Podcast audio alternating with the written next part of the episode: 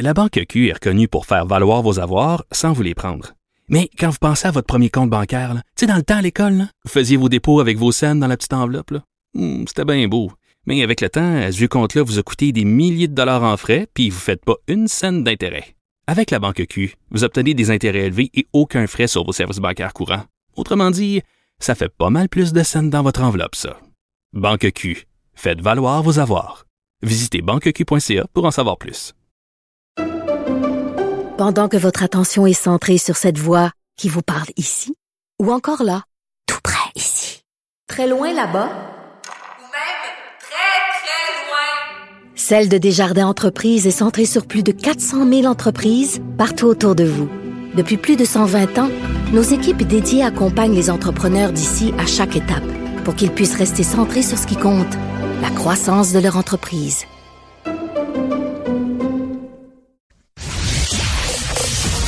Écoutez Geneviève Peterson. Cube Radio. Je vous l'ai dit que c'était une semaine bizarre. Là. Donc, euh, Gab, euh, on la retrouve maintenant au lieu d'habituellement après notre segment d'LCN. Soyez pas mêlés. Là. Vous venez pas de hein, faire un voyage dans le futur puis on vient de rater un bout d'émission. Là, Elle est là. Salut, Gab. Salut. Je t'écoutais un peu plus tôt, hein. C'est pas Mercure rétrograde, mais c'était la pleine lune. Donc Ah, peut-être que c'est ça explique des choses. ça qui se passe. C'est pour ça que M. Legault se comporte en goujat. Bon, alors, on parle d'une Olympienne euh, pauvre. Non, mais c'est terrible. Elle a cassé sa médaille. Ça, c'est ça. C'est Mais écoute, quand t'as tout fait puis que t'as casse, c'est un signe ça aussi, hein, qu'il se passe de quoi avec les planètes. Ben exact. Donc on parle de euh, Jill Saunier euh, qui a gagné bon sa première médaille olympique avec euh, l'équipe féminine de hockey Canada il y a quelques semaines aux Jeux olympiques de Pékin. Et euh, il faut savoir que Jill, elle, euh, elle, elle garde sa médaille avec elle. Elle est comme tellement fière, elle Mm. peut pas juste l'accrocher sur son mur ou la faire encadrer ou je ne sais trop. Elle la traîne partout avec elle dans sa sacoche. Non, c'est cute. Pour vrai. Je trouvais ça vraiment cute et elle a affirmé qu'elle se retient de ne pas la montrer à tout bout de champ. Mais pourquoi elle se retient? Moi, je m'en près dans le front. Pour vrai, je serais tellement fière. Moi, j'ai portrait par-dessus mon manteau. Écoute, Ben oui. euh, on la comprend, là, d'être fière. Et là, par contre, je ne sais pas si c'est parce qu'elle la traîne partout avec elle, mais sa médaille a cassé. Elles Euh, ont bien une médaille de cheap. On l'a-tu fait faire en Chine, coudon? Ben, il y a peut-être des chances. Faudrait vérifier euh, Hein? le made. On dirait que, étant donné que les jeux étaient là, il y a peut-être un petit, un petit indice quand même. Mais oui, mais là, elle racontait en fait qu'elle a prêté sa médaille à une madame qui voulait la mettre autour de son cou et que, bon, pour une raison inexpliquée, la partie qui retient la médaille au morceau de tissu s'est cassée. Une Et sorcière. là, la médaille est tombée, s'est mise à rouler au sol, Mm. euh, comme, euh, comme quand t'échappes une poignée de change, finalement. Une sorcière, assurément. C'était ma première option. Ben oui. Puis là, qu'est-ce qu'elle a fait, notre bonne vieille Jill? Ben, écoute, moi, je l'ai trouvée tellement relax. Elle est pleine de ressources, hein? Elle a gagné une médaille quand même. Ben, c'est ça. Elle a sans doute plus de sang-froid que, que moi. Et que, et que moi, réunis. Toi puis moi réunis. Toi et moi réunis, effectivement. Elle a juste ri, tout simplement. Mais voyons. Elle a rattrapé sa médaille, puis elle est partie à quincaillerie, toi, chose. Hum, attends, je vais me bercer un peu. Tu dis que tu vas te bercer? Oui, c'est parce que les chaises grincent, puis je mets de la pression sur le patronat pour qu'ils mettent du gigalou. Voilà, c'est terminé. Ah bon. Mais c'est Parce que comme elle, la a médaille de Jill, j'ai peur de, de que la chaise casse. Tu comprends? Ben oui, je comprends. Ben oui, ben t'aurais juste à aller à la avec elle, finalement. Mais j'aimerais ça la rencontrer. Mais moi, là, elle m'a tellement impressionnée, puis elle a l'air tellement fine, puis tellement relax, là, parce que en entrevue euh, sur le YouTube de SDPN, donc elle expliquait, elle racontait cette mésaventure-là, et elle disait qu'elle, tout bonnement, est allée à la quincaillerie la plus proche. Elle a demandé au commis de la colle à métal, mais elle arrivait, Elle a fait ça au maid. J'adore. Ben oui, puis là, elle arrivait comme pas à expliquer exactement, tu sais, quel Ouais. morceau elle voulait coller. Alors, elle a tout simplement sorti la médaille de sa sacoche. et là, Imagine la face Tous du les- gars. mais c'est ça. Tous les commis, tout, tout, tous les commis de la quincaillerie étaient comme, aïe, c'est une vraie médaille olympique, on pensait pas voir ça aujourd'hui. Donc, elle a créé une petite commotion euh, dans la quincaillerie et euh, beaucoup de bonheur, Bon. justement, aux employés qui pensaient pas voir euh, une médaille olympique. J'aime tout dans cette histoire. Absolument, chaque détail, euh, j'ai tout aimé. Ben, OK. Puis en plus, elle a fait une bonne job parce que sa médaille, elle a réussi à la recoller, puis là, elle est comme neuve. Ouais, mais il faut qu'elle arrête de la prêter à des madames. Il y en a qui D'accord. En ont, même qui temps, ont pas beaucoup de bonnes intentions. Là. Non, mais si moi, je la croisais puis qu'elle m'offrait tenir sa médaille, je serais bien contente aussi. Fait que, tu sais, je, je veux comme pas qu'elle arrête tant que je l'ai pas rencontrée. Je comprends. Tu penses juste à toi, une égoïste. Oui, exact. Très égoïste. Tantôt, je parlais de l'inflation qui enfle et qui enfle et qui enfle. Et là, les gens, hein, moi, les gens vont tellement trouver des façons pour troller l'inflation, tu sais, puis euh, essayer aussi de sauver des sous. Là, on parle d'un coup d'éclat, disons ça comme ça. Quelqu'un qui a décidé de ne plus prendre sa voiture et qui a choisi un autre moyen de transport.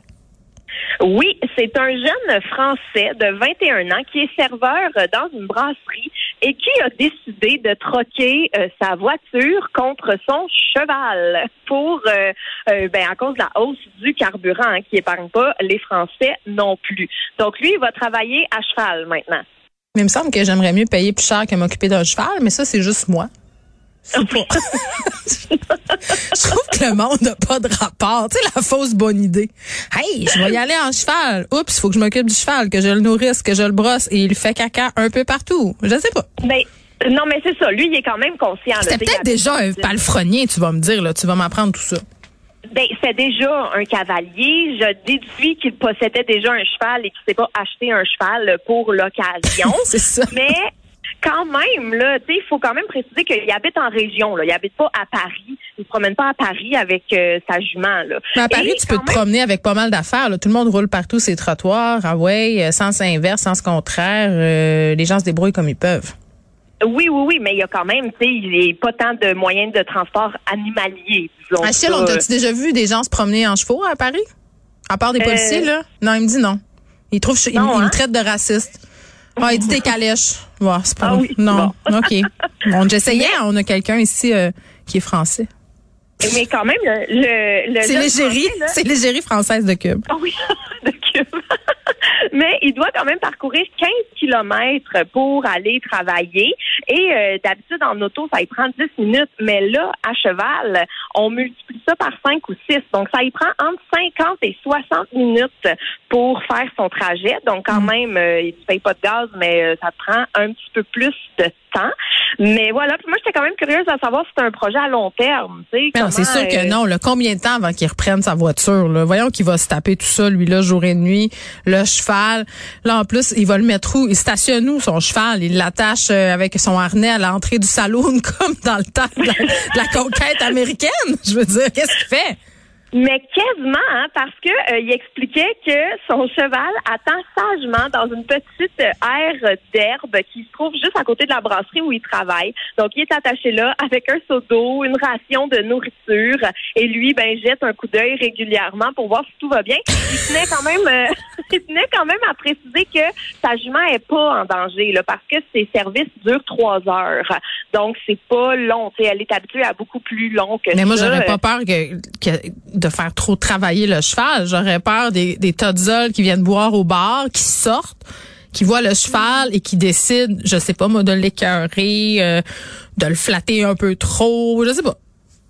Ben peut-être que le cheval a des bodyguards, là. On le sait pas encore. L'histoire le dit pas, euh, hein.